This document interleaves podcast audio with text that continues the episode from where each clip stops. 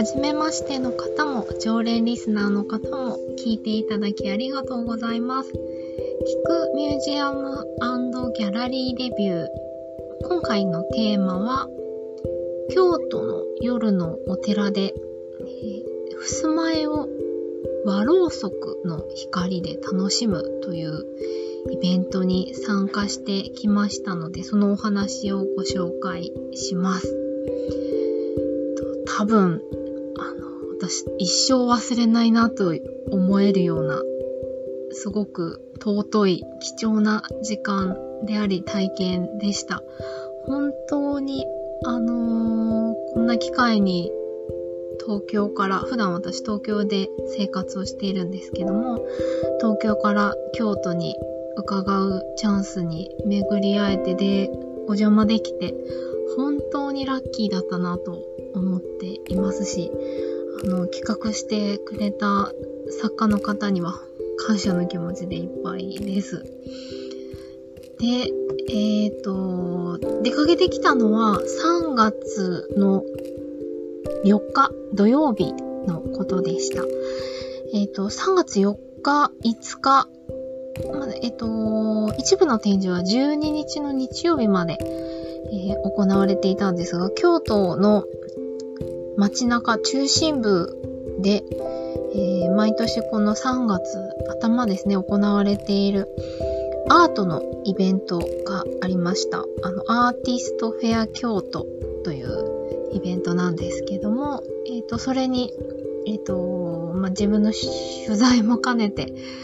今年初めて、まあ、ずっと行ってみたいなと思っていたんですが、初めてお邪魔してきまして、で、その会期に合わせて、えー、作家の方が企画をご自身で企画したイベントの一つが、この襖絵を和ろうそくの光で見るっていう展示っていうか鑑賞会ですね、でした。えっ、と、作家の方ご紹介しますと、品川亮さんという男性の作家の方です。品川さんは、えっと、1987年のお生まれの方で、えっ、と、大阪のご出身ですね。で、今は京都の東山区、京都駅からちょっと、えっ、と、下？南、ちょっと南あたりのエリアだったと思うんですけども、そちらにご自身のスタジオ、アトリエをあの構えて制作していらっしゃる作家の方です。品川さんが手掛けているのは、あの、絵画、絵なんですけども、日本の、その、いわゆる日本美術って呼ばれるような日本の絵画、日本画って、まあ、明治以降になると呼ばれたりもしたんですけど、その日本の絵画の歴史を、まあ、古くは平安時代とか、本当に古い時代から、まあ、脈々と今、現代にまで続いている絵画の歴史のそういった文脈を踏まえながら、えっと、今、現代の様々な美術、絵画の歴史、そういった文脈も取り入れながら、あの、新しい日本の絵画というものを模索し続けて描いている美術の作家の方です。あの、ご本人とっても朗らかで、あの、笑顔が印象的で、明るい方なんですけども、あの、本当に好奇心旺盛と言いますか、勉強熱心と言いますか、幅広い、あの、日本にとどまらず、世界中のまあ美術の歴史、まあ、主にまあヨーロッパですかね、イタリアから始まって、えー、幅広い美術の歴史、もちろん日本の絵画の歴史も本当に相当勉強していらっしゃって、で、まあ京都という場所柄、あの、本物の作品もきちんとえお寺さん巡ったりして、神社さん巡って、あの、ご覧に、自分の目で確かめてご覧になって、で、日々制作を続けていらっしゃるという作家の方です。と手掛けている作品は、えっ、ー、とですね、和紙に金箔を貼って、で、その上に、えっ、ー、と、日本画だと岩絵の具っていう、まあ、あの、石ですね、鉱物を、ニカワという、うんと、ゼラチン質の、あの、材料、まあ、を使って、えー、描くってこともあるんで、そういう絵の具、まあ、描き方というか、画材があるんですけど、岩絵の具だけじゃなくて、アクリルの絵の具だったり、えっ、ー、と、墨、まあ、伝統的なものですね。日本の水墨画とか墨絵、いろいろありますけど、墨を使ったりして、えっ、ー、と、描いてるモチーフは、ちょっと抽象化した椿のお花だったり、ボタンのお花だったり、もう本当に日本の絵画の伝統的な、あの、草花、モチーフとされてきた草花を描いていらっしゃいます。で、あの、襖絵だったり、襖ですね、和室にある、あの、襖に描かれる襖絵とか、お軸、掛け軸とか、あとは、えっ、ー、と、お茶室で使われる風呂先屏風というお道具があるんですけども、えっ、ー、と、いわゆる襖よりもちっちゃくて、屏風、いわゆる屏風、大きい屏風よりも全然ちっちゃくてですね、えっ、ー、と、お茶を立てる方が座る手前座という場所の、まあ、えっ、ー、と、風呂っていう、畳の上に置くお湯を沸かすお釜があるんですけど、夏の時期を主に使うお道具なんですけど、その奥に、置いたり、まあ冬の時期ももちろん置いたりもするんですけど、えっ、と、二つ折りになるような屏風があるんですね。そういうお道具に、まああの、いろんな絵が描かれるんですけど、その、風呂先屏風の絵を描いてたりとか、あの、品川さんご自身も、あの、茶道をお稽古していらっしゃるっていうこともあって、そういうあの、和室、和の空間で使う様々なしつらえのものに、まあ、古来から日本は、えーと、絵画を作家の皆さん描いてきましたけども、そういったものを、あの、品川さんも手掛けていらっしゃいますね。あと、茶道で使うお抹茶を入れる夏目っていうお道具があるんですけど、手のひらに乗せられるぐらいの大きさで、蓋付きのちっちゃい器ですね。カップみたいな感じの形なんですけど、それに、えっと、まあ、漆の塗りをしてたりするので、それに、まあ、と、蒔絵は、えっと、金箔、金の粉ですね。金色のこう、絵を描くっていう、まあ、装飾の手法がある、技法があるんですけど、そういう、あの、もの、作品も作っていらっしゃったりします。そういう、美術作家の方です。87年生まれだから、えっ、ー、と、今、36歳ですね。30代半ばの作家の方でいらっしゃいます。と、品川さんがその、今回、襖絵をお寺さんに奉納したんですね。えっ、ー、と、堀川五条というエリアにある、少林院、えっ、と、松に、林に、えっ、と、病院とかの院の字で少林院というお寺さんなんですけども、えっ、と、日蓮宗のお寺さんで、ほんと古い歴史をお持ち、鎌倉時代からあるようなお寺さんの依頼を受けて、えっ、と、襖絵の方の2年、3、2年がかりぐらいでされたっておっしゃってたかな ?2 年、3年ぐらいかけて、えっ、と、制作されて、ともう今回、この襖絵でご自身初めてハスのお花を描いただそうですけども、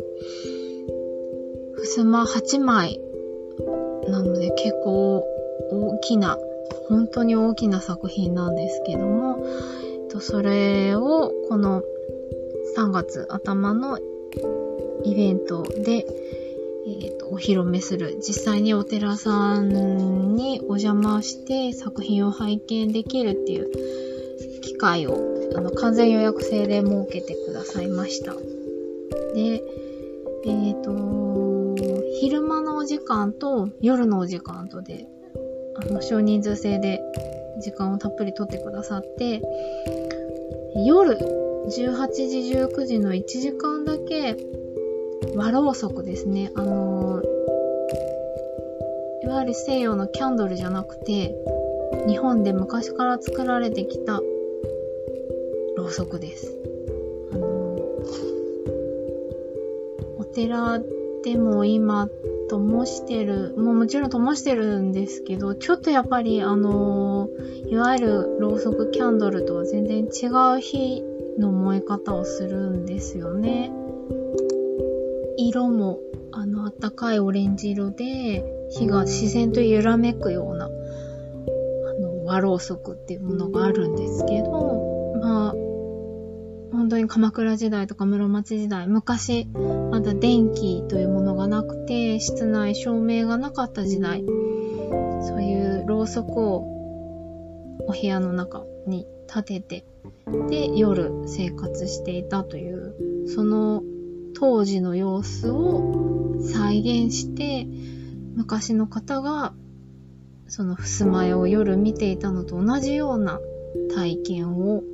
してもらおうという企画を品川さんがしてくださいました。で、もちろん昼間、金箔の本当に出来たてほやほやの襖絵を見るっていう機会もそうそうないので、昼間の時間にも伺えたらすごく良かったんですけど、ちょっとまあタイミングが自分の予定が詰まってしまっていて、でも夜、和ろうそくで見るっていうのはなかなか本当にできないと思っていたので、もう絶対和ろうそくでのお時間でお邪魔したいと思って、えっと、品川さんからわざわざご連絡頂戴してたこともあって、あの、日程予約をさせていただきました。なんでそんな品川さんから連絡をもらえるんだと、ちょっと思い、思いかもしれないですが、えっと、半年ほど前に実はあの、ありがたいことにお仕事で、品川さんのこのアトリエに伺わせてもらって、えっと、インタビューを2時間近くの制作の様子をいろいろお伺いしたり、お話をいろいろと、あのー、たっぷり伺うっていう機会をいただきまして、本当にありがたかったんですけど、で、そこから、あの、ちょっとメールをやり取りするようなこともあって、で、今回、ご案内いただけて、ちょうど京都にお邪魔するっていうタイミングだったので、もうぜひお邪魔したいですと、お返事をして伺いました。で、えっ、ー、と、もうほんと真っ暗だったんです、行った日は。えっ、ー、と、18時過ぎに到着したんですけどもう、辺りはもうすっかり日が暮れて真っ暗。で、お寺の前も真っ暗。で、えっ、ー、と、恐る恐るお邪魔しまして、えっ、ー、と、玄関だけは普通に電気で明かりついてたんですけども、廊下から先は真っ暗ですね。ろう、うんと、点々と、とろうそくの照明が置かれて、ろうそくが置かれていて、で、奥のお部屋にその襖絵がしつらえてるお部屋が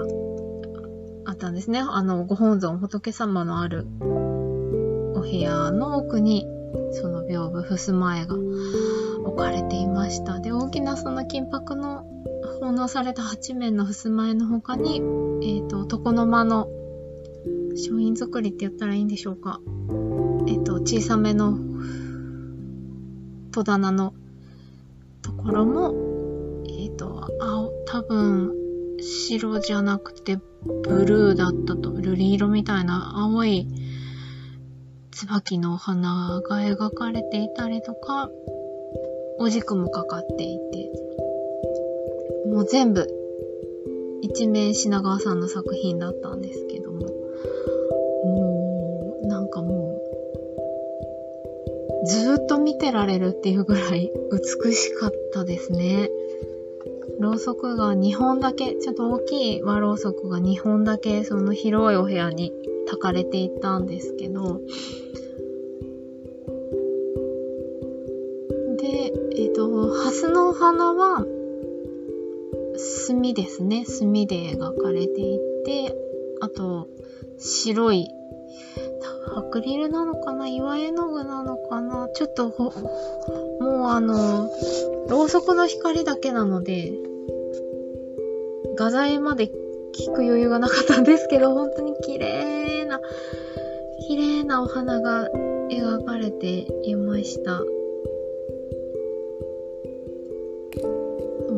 なんでしょう、時間を忘れて私結局もう本当に1時間近くずっと、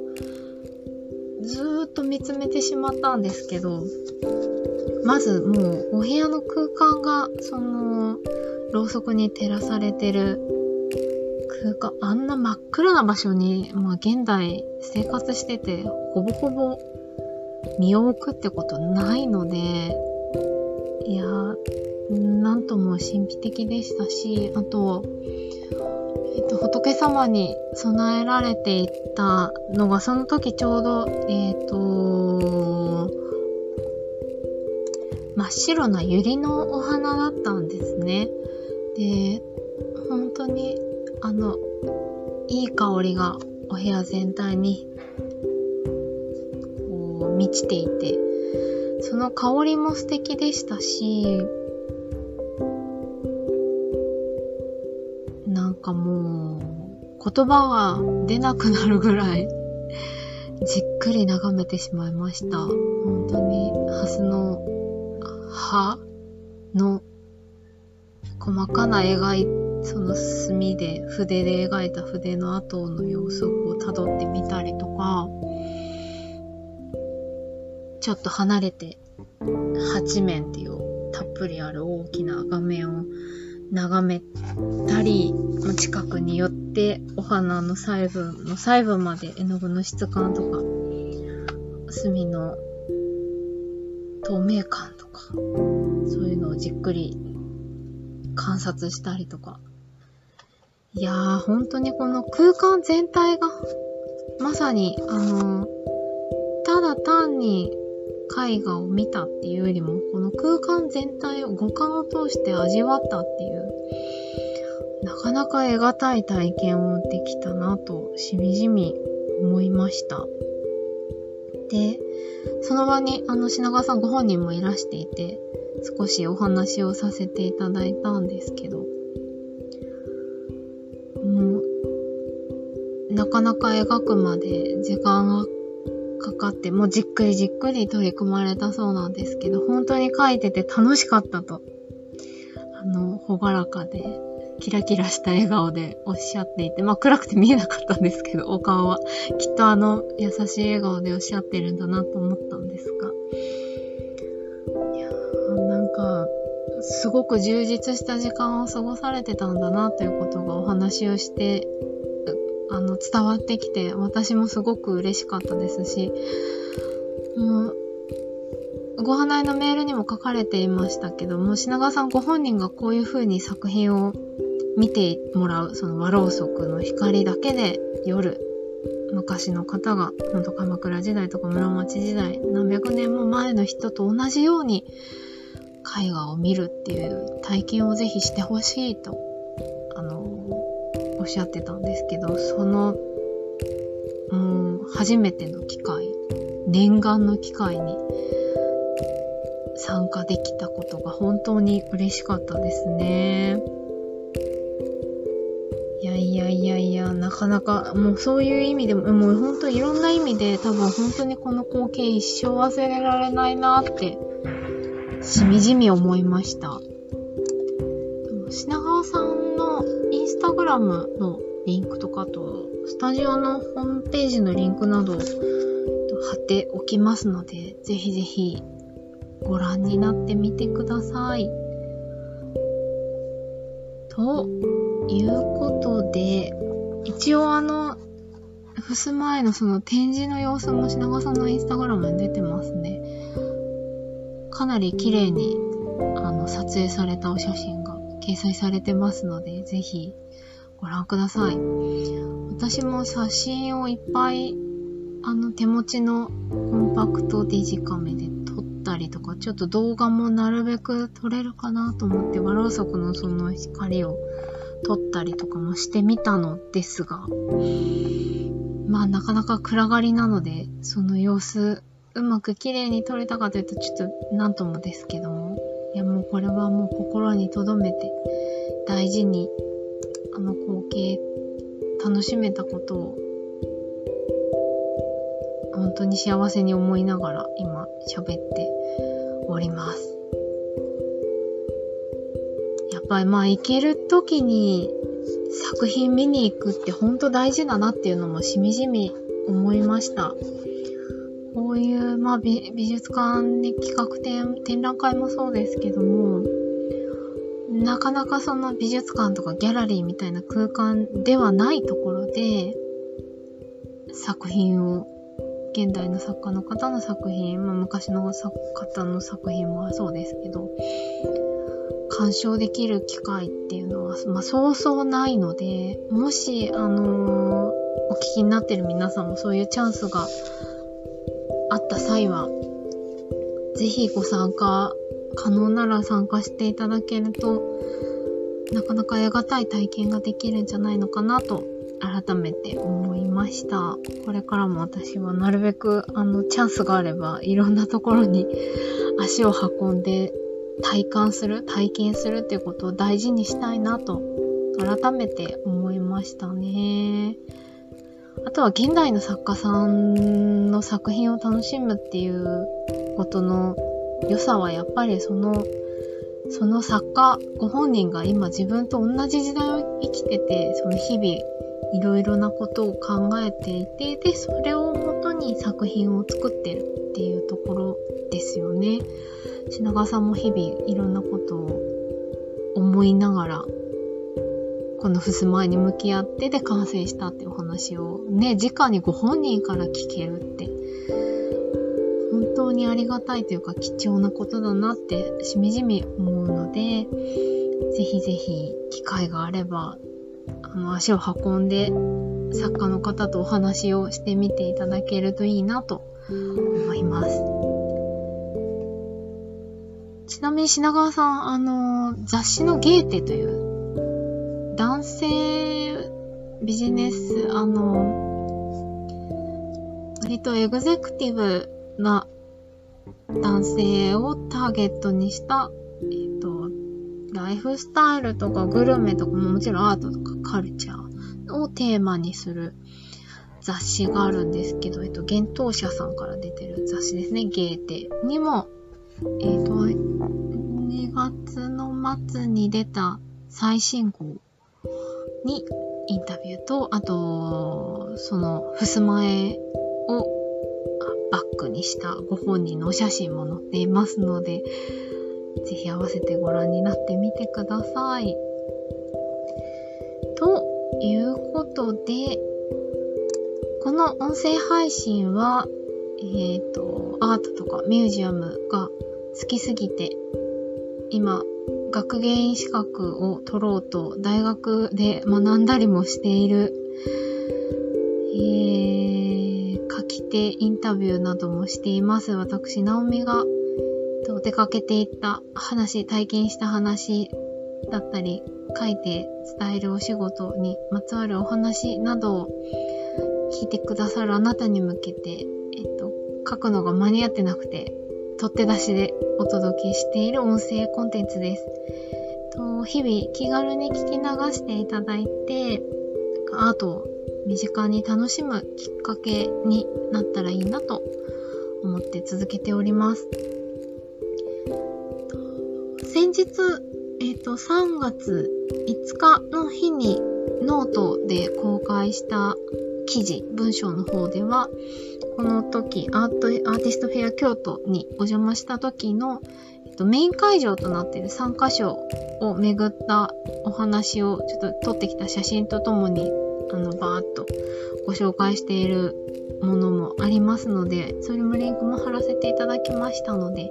合わせてぜひお読みください。今月はそのアーティストフェア京都で見てきたもの、体験してきたものを音声だったり記事だったりでご紹介していけたらなと思っております。ぜひ更新を楽しみにしていてください。ではまたお耳にかかれるのを楽しみにしています。聞いていただきありがとうございました。